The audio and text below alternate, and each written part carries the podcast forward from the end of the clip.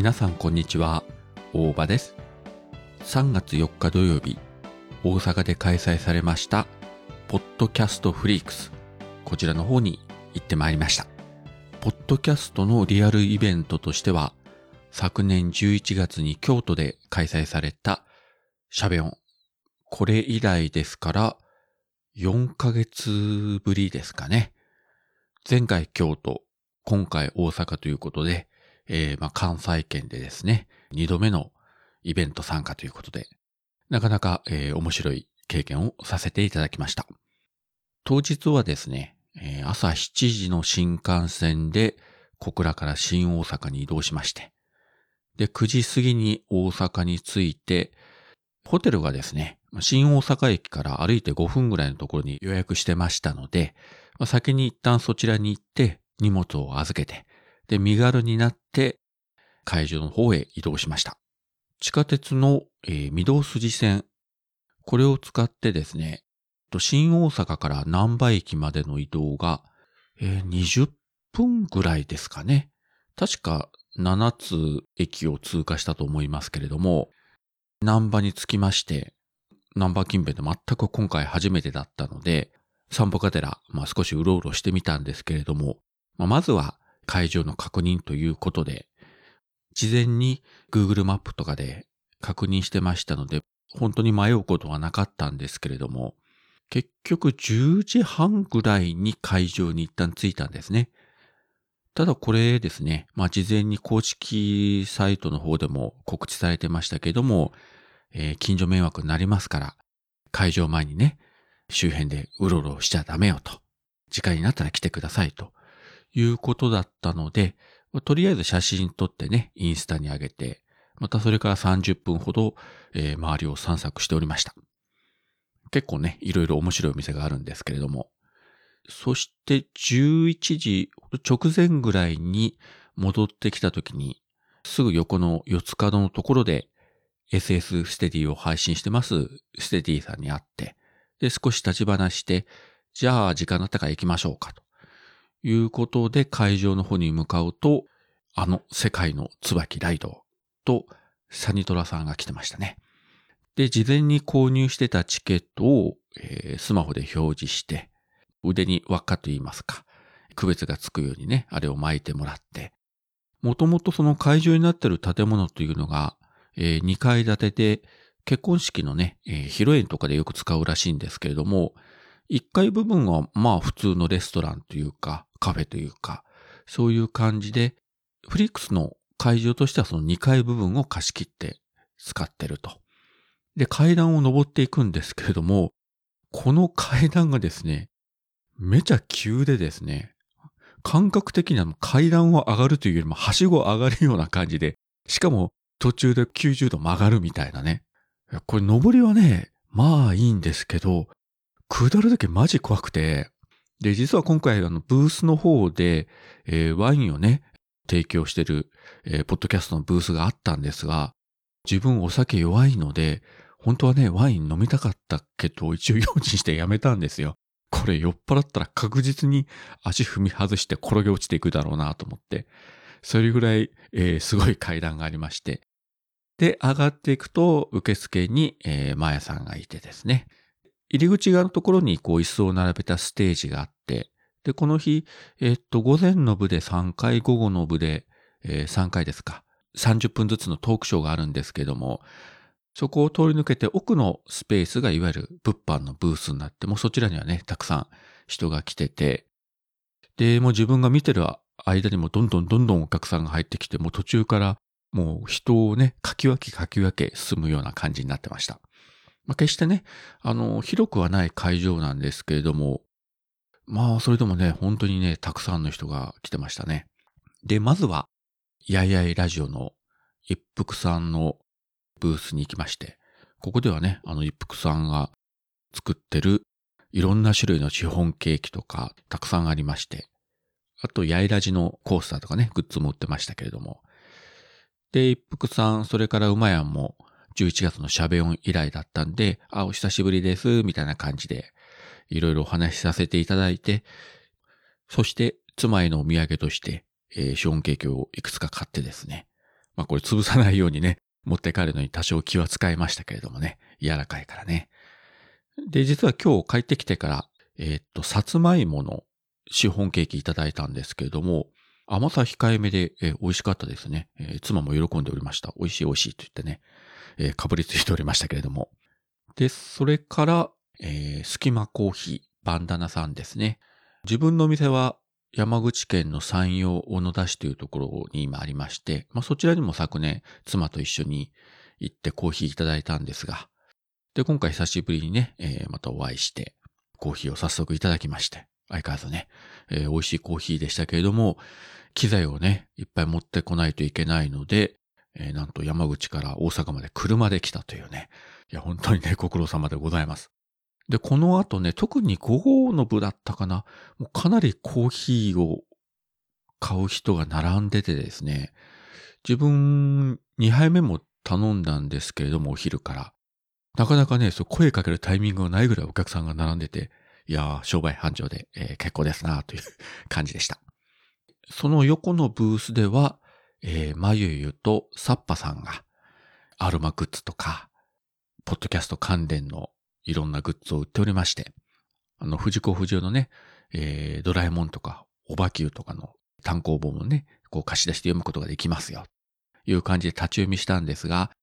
悲しいことにね、老眼が進行中で、そのままでは自分を読めないので、まあ、そういうこともあろうかと、しっかり老眼鏡を持って きてましたので、老眼鏡をかけつつドラえもんを読んでいるというね。まあ、おそらく今回も会場内にいる人の中では自分がおそらく最高齢だったんじゃないかなと。えー、まあ別にね、確認はしてませんけれども、多分そうでしょう。はい。で、ついついね、気がつくと、あの、グッズを買ったりしてですね、なんか財布からどんどんこう、千円札が、えー、飛んでいってしまってたというね、これ何かの暗示にかけられたのか、テレパシーでなんか誘導されたのかよくわかりませんけれども、気がつくと、えー、バッグの中にいろんなグッズがえー、山のように入ってるみたいなね そんな感じでしたけれども。で、そのマユとサッパさんの席の向かい側が農業系のポッドキャストのブースがあって、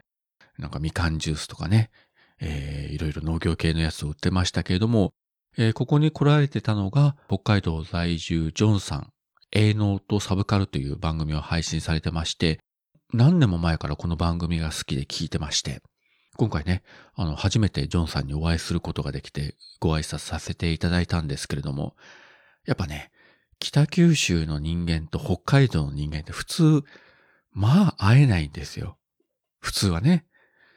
まあ、あの、北北カフェの相方のうさこは、まあ彼女も北海道ですけれども、まああの人とは何回も会ってるけども、それは逆に言うとレアなケースで、普通は、やはり日本のね、北の端と南の端みたいな感じなんで会えないんで、まあ今回ね、ほぼほぼ中間地点の大阪でこう会えたというのはね、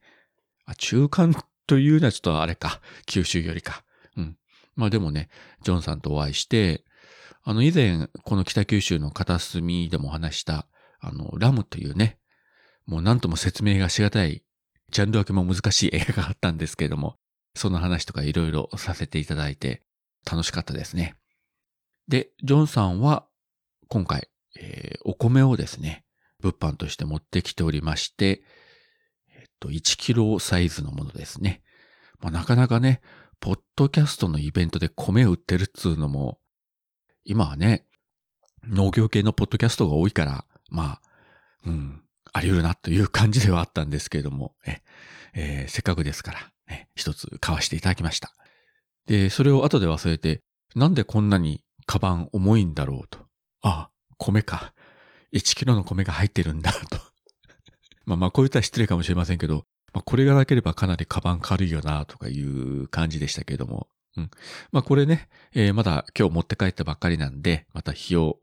えー、改めて、えー、美味しくいただきたいと思っております。で、まあそういう感じでね、いろんな人とお会いしてお話していく中で、ステージの方ではね、30分ずつの、まあいわゆるトークショー、いろんな番組の組み合わせで行われておりまして、まあ始まったらそちらの方に行ってね、座って話を聞くと。で、やはりね、そのステージに上がる番組さん、やっぱり超有名番組の方々がずらっと出てくるわけですよ。そしたらね、やっぱ話が面白いんですよ。こら人気出るのもわかるよなというね、今更ですけれども。で、もちろんね、番組で聞いてるから面白いことは重々わかってるんですけれども、目の前で生で、えー、見て聞いても、うん、番組以上に面白いというか、いやー、やっぱすごいよなーとね、いろいろ勉強をさせていただきました。まあ正直自分ね、トーク力ないですし、さらに編集でね、ごまかしてなんとか人並み程度には聞けるようにしてるんですけども、やはり人気番組の配信者さんたちは、えー、ノー編集の生で喋っても面白いなと。やっぱり頭の回転も早いし、で、いろんなテーマをね、いろんな角度で、こう面白くこうね、盛り上げて、会場内を沸かせていくっていうこのトークスキルっていうのがね、いやー、やっぱすごいなーとね、もうつくづく感心しながら、えー、見ておりました。自分なんかがね、こんなイベントでステージに出て喋るってことは、まあ、今後もないと思いますけれどもね。いや、でもね、本当に楽しませていただきました。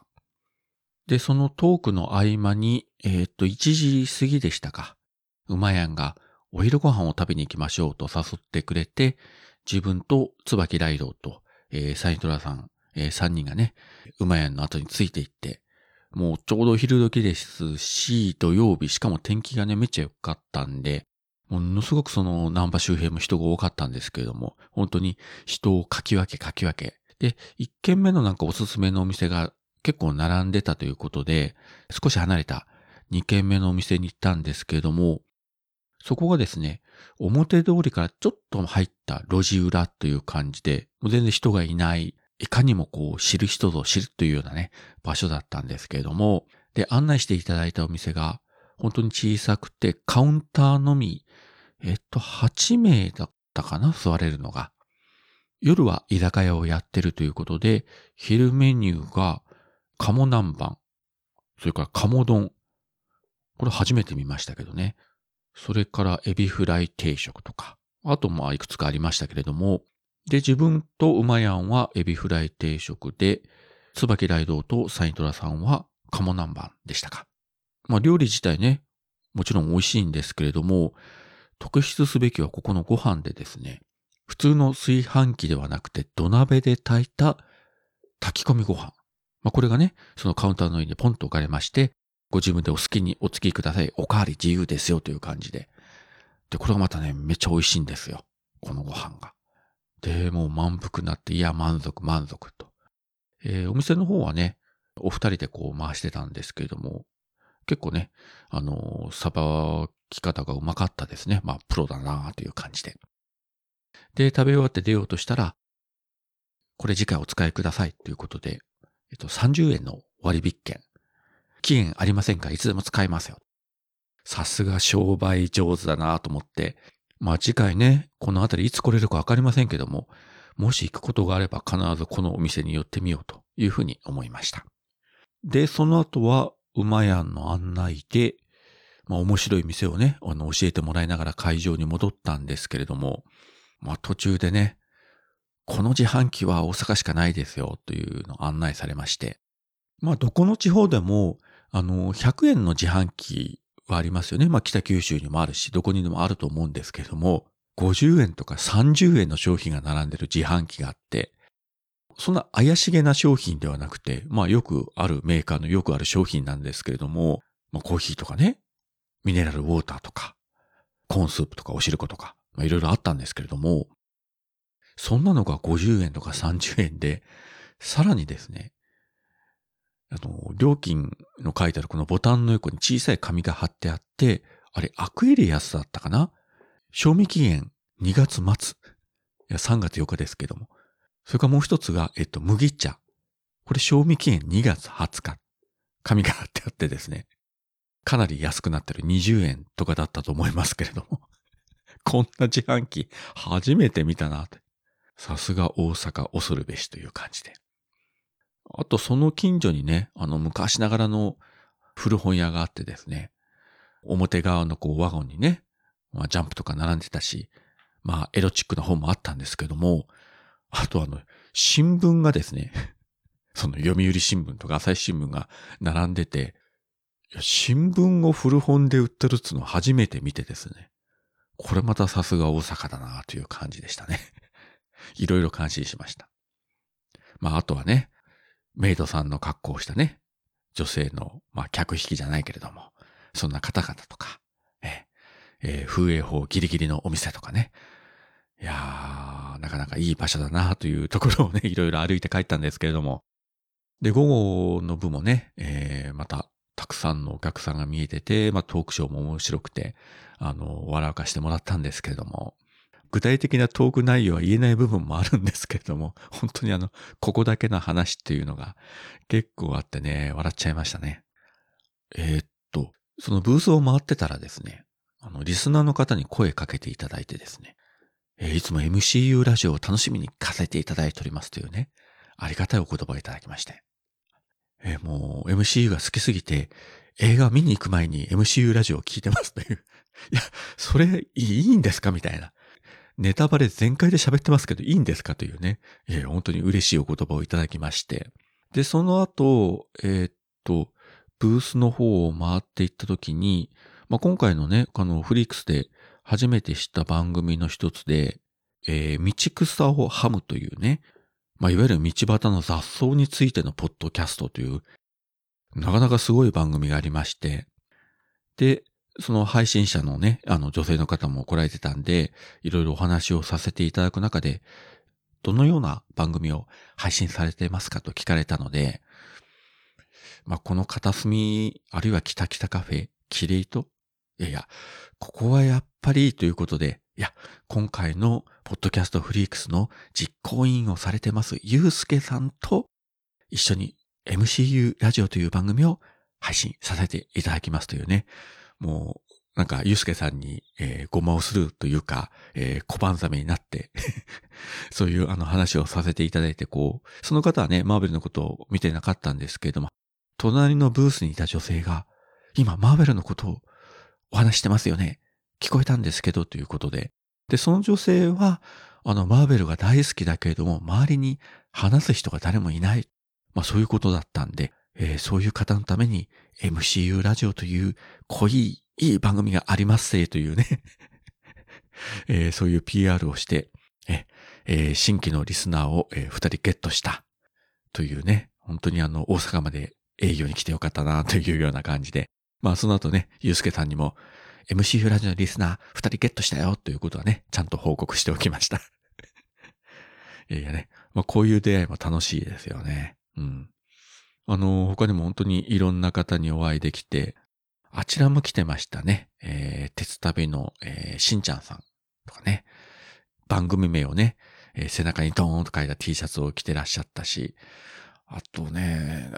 他にもね、たくさんの方ちょっとお会いできて、あれやこれや話したんですけども、全部言ってるとキリがないんですけれども、何人かの方はね、あの、向こうから声をかけていただいて、まあ、今回自分は、その、別にブースでね、物販やってるわけでも何でもない、ただのお客だったんですけども、もう声かけていただいて、本当にね、ありがたいことで、皆様方、あの昨日は本当にお世話になりました。ありがとうございました。え、まあ、この場を借りてお礼申し上げたいと思います。まあそういうことでね、いろいろな方とおしゃべりしていく中であっという間に時間が過ぎて、で、イベント終了がま6時前ぐらいでしたか。もう片付けが始まるということで、えー、最後ね、えー、マヤさんたちに挨拶をして、で、急な階段でね、えー、転げ落ちないように気をつけて帰るということだったんですね。で、自分はあの、まあ、最初言いましたけども、新大阪駅の近くにホテルを取ってて一泊したんですけれども、結局7時頃ホテルに着いたのかな。うん。まあ、あとはね、もうハイボール一本でヘロヘロになってコテーと寝てしまって、そこからまた早朝に目が覚めましたけれども。で、朝は、えっ、と、8時半の新幹線に乗って、もう結局11時ぐらいにはもう家に帰り着きました。名古屋だとね、片道3時間かかるんですけれども、大阪だと片道2時間の新幹線なんで、この1時間の差はやっぱりでかいですね。えいやあっという間に帰り着いたなという感じでね。で、家帰ってお昼ご飯を食べて、で、今、これを収録しているところでございます。まあそんなこんなでね、非常にあの楽しい思いをさせていただきました。まあ今回はですね、自分はあくまで一観客として、えっ、ー、と、行かせていただいたんですけれども、ブースで物販されてた方々、ステージでね、えー、トークされてた方々、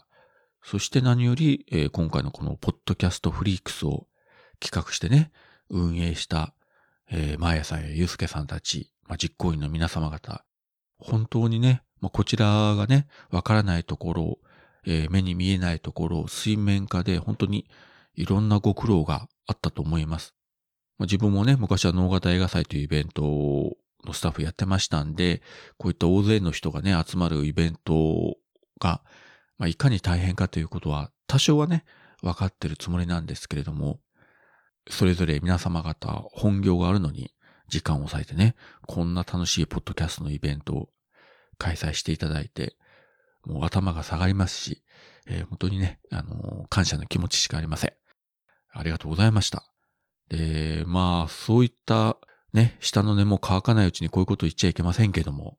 まあ、機会がありましたらぜひ、こういったね、イベントを開催していただければ、え北九州から参加させていただきたいなと思ってます。本当に、えー、楽しい、ポッドキャストフリークスでした。行ってよかったなと思います。はい。そういったわけで今回は3月4日大阪で開催されました、ポッドキャストフリークス。こちらについてお話しさせていただきました。それではまた。ポッドキャストフリークス。2023年3月4日、大阪南波で、ポッドキャストをテーマにしたイベント、ポッドキャストフリークスを開催。総勢27組のポッドキャスターに会えるリアルイベント。入場チケット絶賛発売中。詳しくは、ポッドキャストフリークス、オフィシャルホームページ、ポッドキャストフリークス .com をチェック。ポッドキャストラバーの皆様のお越しを心からお待ちしております。Do you like it? Yes, I like it? Podcast Freaks.